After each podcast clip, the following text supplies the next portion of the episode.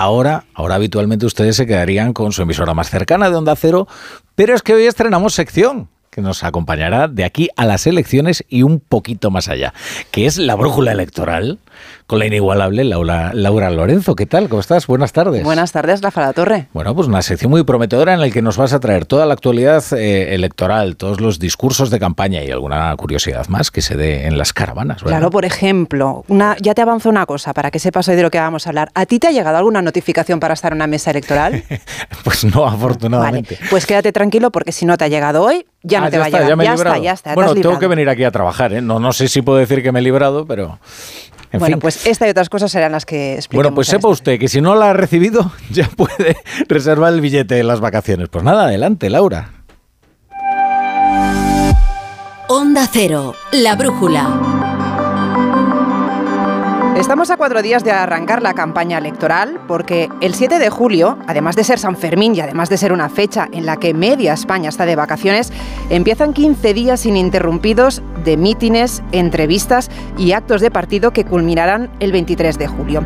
Una fecha para unas elecciones generales a la que no estamos nada acostumbrados. Lo recordaba esta mañana el presidente de la Junta de Andalucía, Juanma Moreno, en un encuentro informativo organizado por El Mundo. No es muy propicia, parece la fecha, para fomentar la participación, decía. De hecho, la Junta tiene prohibido por ley convocar elecciones en Andalucía en el mes de julio o agosto. Reconocía el presidente Moreno que todo será muy complicado, desde organizar los actos electorales a buscar apoderados y voluntarios el día de las elecciones. No sabemos qué es lo que estaba buscando el señor Sánchez con esas elecciones inéditas en pleno verano, pero desde luego lo que no estaba buscando era la participación y la participación en la comunidad más poblada de España. A nosotros nos afecta porque hay millones de andaluces que están fuera, en esa fecha, fuera de su eh, domicilio social y electoral. Millones. Por tanto, esto va a afectar de alguna u otra manera. Estamos trabajando mucho el voto por correo es este lunes un lunes en el que ya vamos conociendo algunos detalles importantes de esta campaña electoral. Por ejemplo, algo muy significativo, los diferentes lugares donde arrancarán la campaña los cuatro principales candidatos. El presidente y candidato a la reelección, Pedro Sánchez, lo hará en Madrid, mientras que la candidata de Sumar Yolanda Díaz lo hace en su tierra. Su primer acto será en A Coruña. Por su parte, el candidato de Vox, Santiago Abascal, arranca la campaña electoral en Almería y el candidato de los populares, Alberto Núñez Feijóo, hará una doble apertura. Por la mañana en su pueblo natal, en Ospeares, y por la tarde en Castelldefels, en Barcelona. Un Feijo que esta mañana en Telecinco nos ha dado alguna pista más del que será su equipo de gobierno si gana estas elecciones. Dice que la vicepresidenta será alguien que ya tiene experiencia en gobernar, mientras que el ministro de Economía... Ni es político, ni ha estado en política, ni ha tenido ningún cargo en ningún partido político. Es, eh, conoce la política europea que igual si le seguimos insistiendo un poquito más, teniendo en cuenta que aún faltan más de dos semanas para las elecciones, lo mismo nos acaba diciendo los nombres. Otra de las cosas que nos indica que ya estamos a las puertas de la campaña electoral es la cartelería, las lonas que ya se pueden ver en muchos edificios. En Madrid, en la última cita electoral, por ejemplo, estas lonas tuvieron un protagonismo especial porque fueron acompañadas de polémica y por lo que parece vamos a seguir así los próximos días. Hoy la plataforma Desocupa, ya saben, una empresa privada que se dedica a llevar a cabo desocupación Ocupaciones Express, valga la redundancia, ha desplegado una lona en la madrileña calle Atocha contra el presidente del gobierno Pedro Sánchez, en la que se ve su cara enfrentada a la de Daniel Esteve, que es el propietario de esta empresa. Una enorme pancarta en la que reza el lema Tú a Marruecos, desocupa a la Moncloa.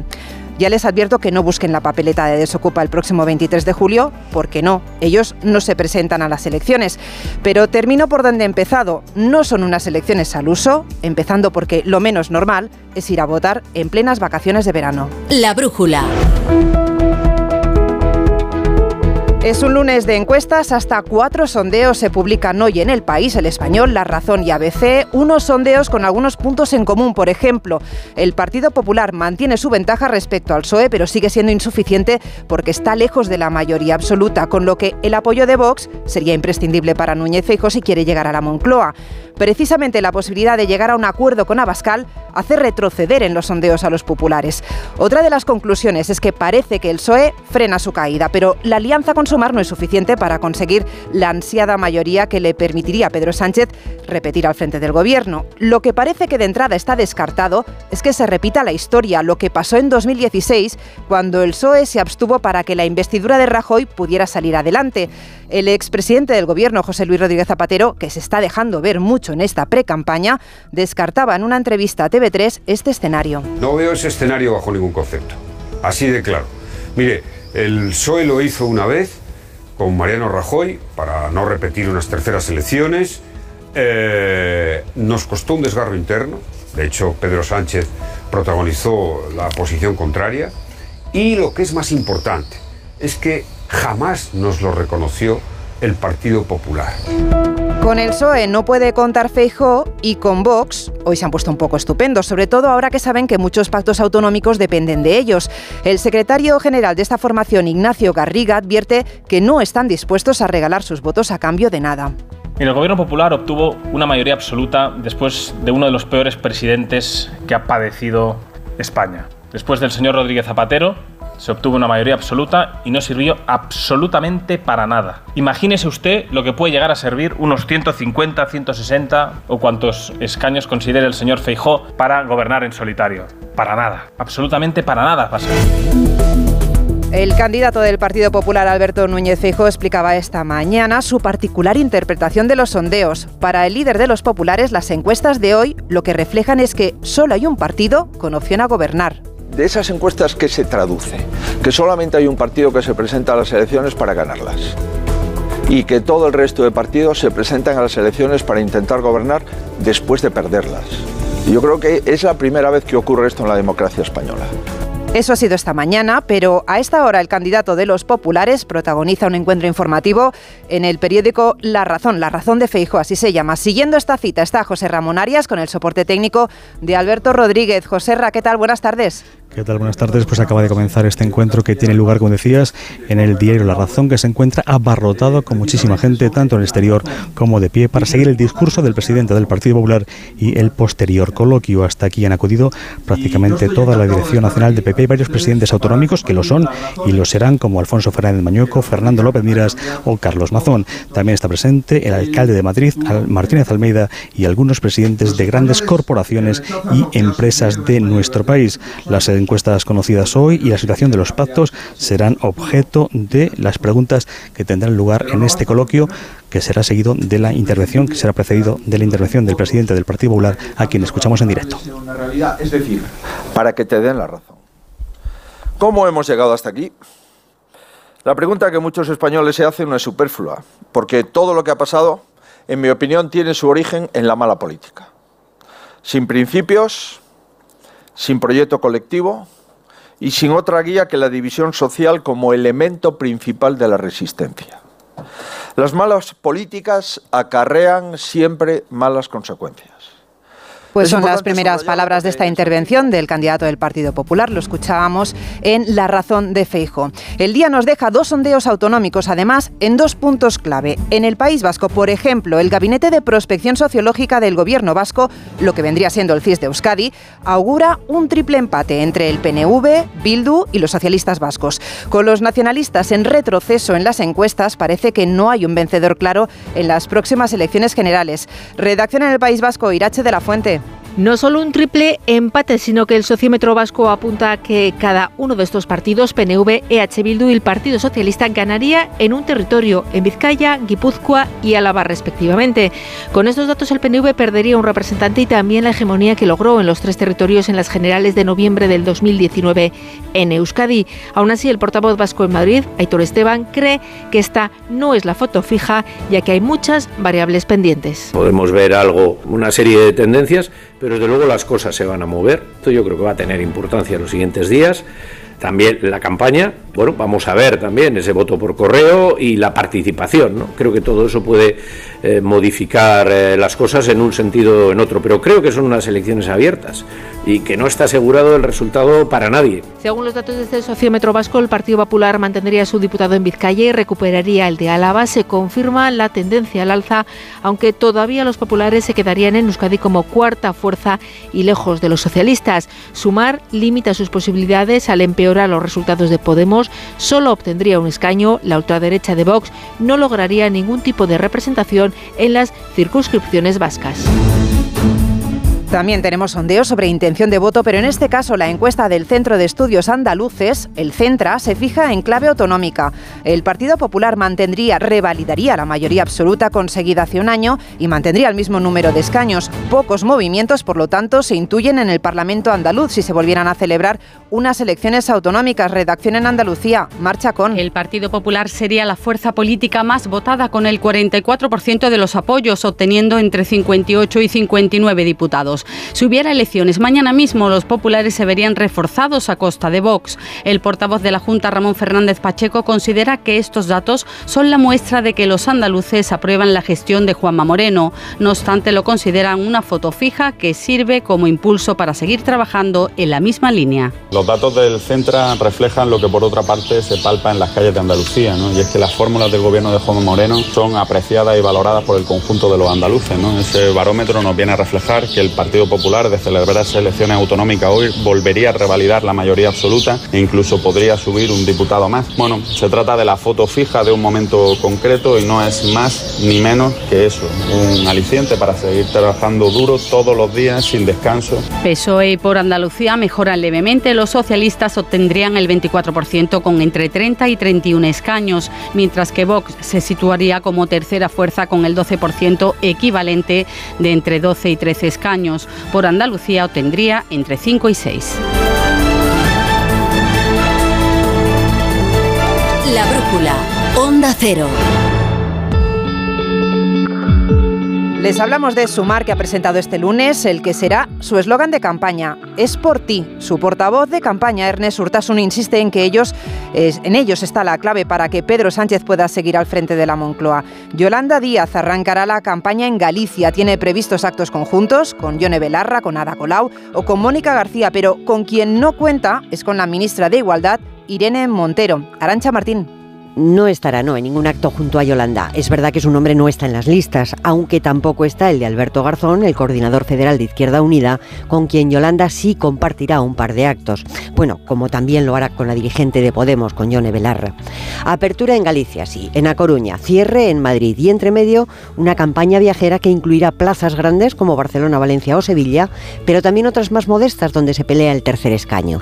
El lema, como explica el portavoz Ernest Urtasun, es por ti porque vamos a detallar al lo más preciso que podamos cómo será la vida de la gente si gobernamos, cómo será su vida cotidiana, qué va a pasar con la subida de sus hipotecas, qué va a pasar con la cesta de la compra, qué va a pasar con los alquileres, qué va a pasar con la desigualdad social, cómo garantizar la igualdad de oportunidades. De momento las encuestas les motivan, presentan a una izquierda que se va movilizando y ese asegura su objetivo. No quieren plantear una campaña competitiva con el PSOE. La movilización, creen, acabará siendo buena para los dos. Quien se ha despachado a gusto con Sumar es el candidato de Esquerra Republicana, Gabriel Rufián. Yo creo que, que Sumar es una operación que, que, se genera o en un despacho de Ferraz o en un despacho de Moncloa, con todo lo que conlleva. ¿eh?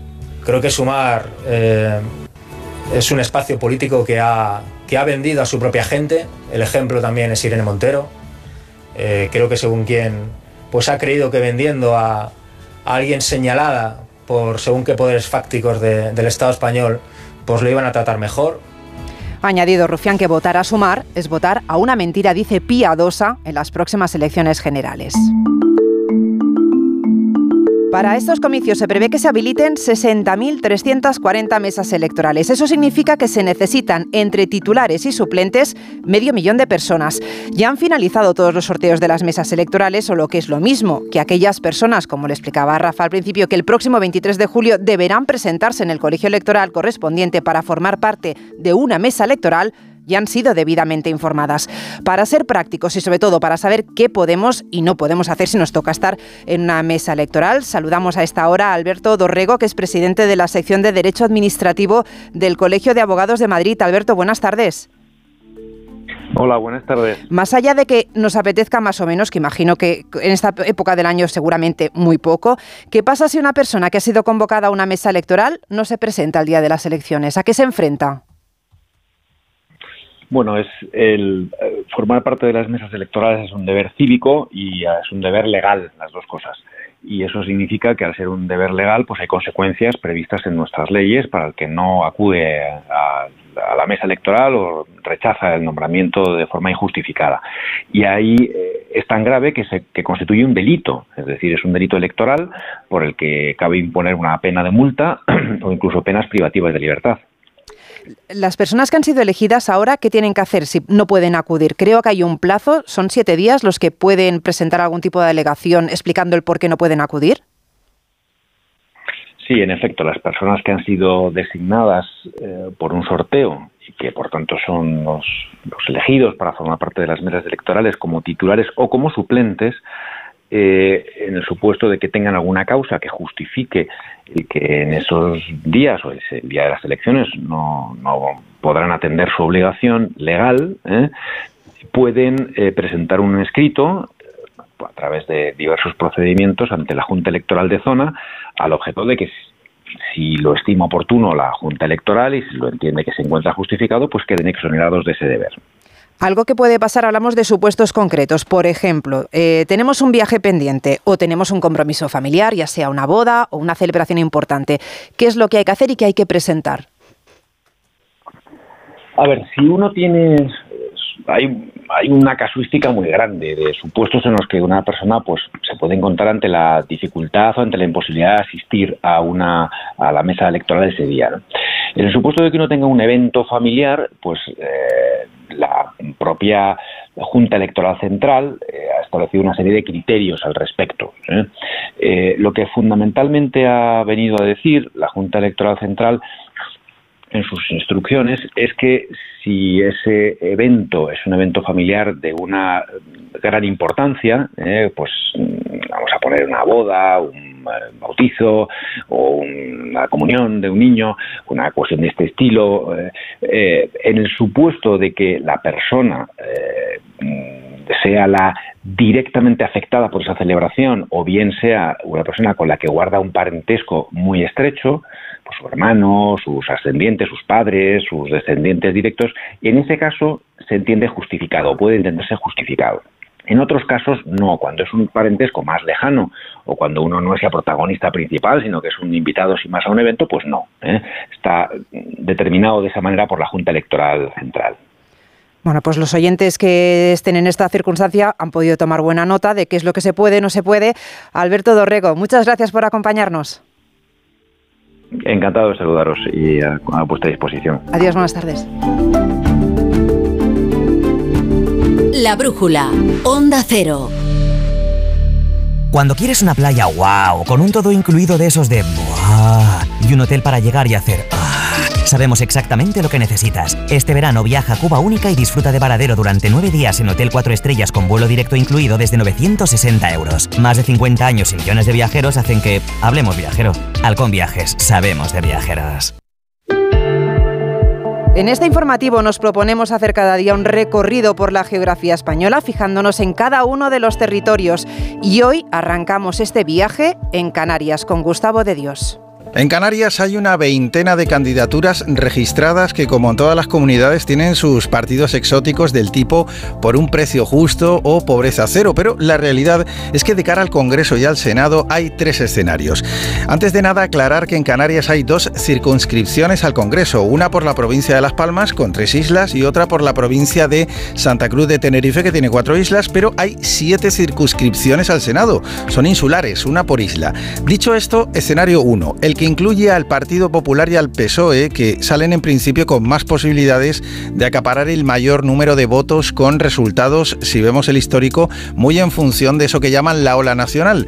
Luego tenemos el escenario nacionalista, con dos partidos, Coalición Canaria, a la que se le da por seguro un escaño por la provincia de Santa Cruz, y Nueva Canarias, que trató de ir en una confluencia con Coalición Canaria, pero que al final la cosa quedó por separado y se presenta solo por Las Palmas por primera vez en su historia en solitario. Nueva Canarias ha compartido en otras citas electorales listas con el Partido Socialista y con Coalición Canaria. Y el tercer escenario, Podemos sumar, que es extraño. Alberto Rodríguez, que no salió muy bien de Podemos, ha montado un partido que se llama Drago, ha llegado a un acuerdo con Sumar y encabeza la lista por Santa Cruz, pero en Las Palmas, en virtud del acuerdo nacional de Sumar con Podemos, es Noemí Santana la que eh, va a liderar la lista, eh, que es de Podemos. Y este, más o menos, es el complicado sudoku político de Canarias de cara al 23J. Les hemos propuesto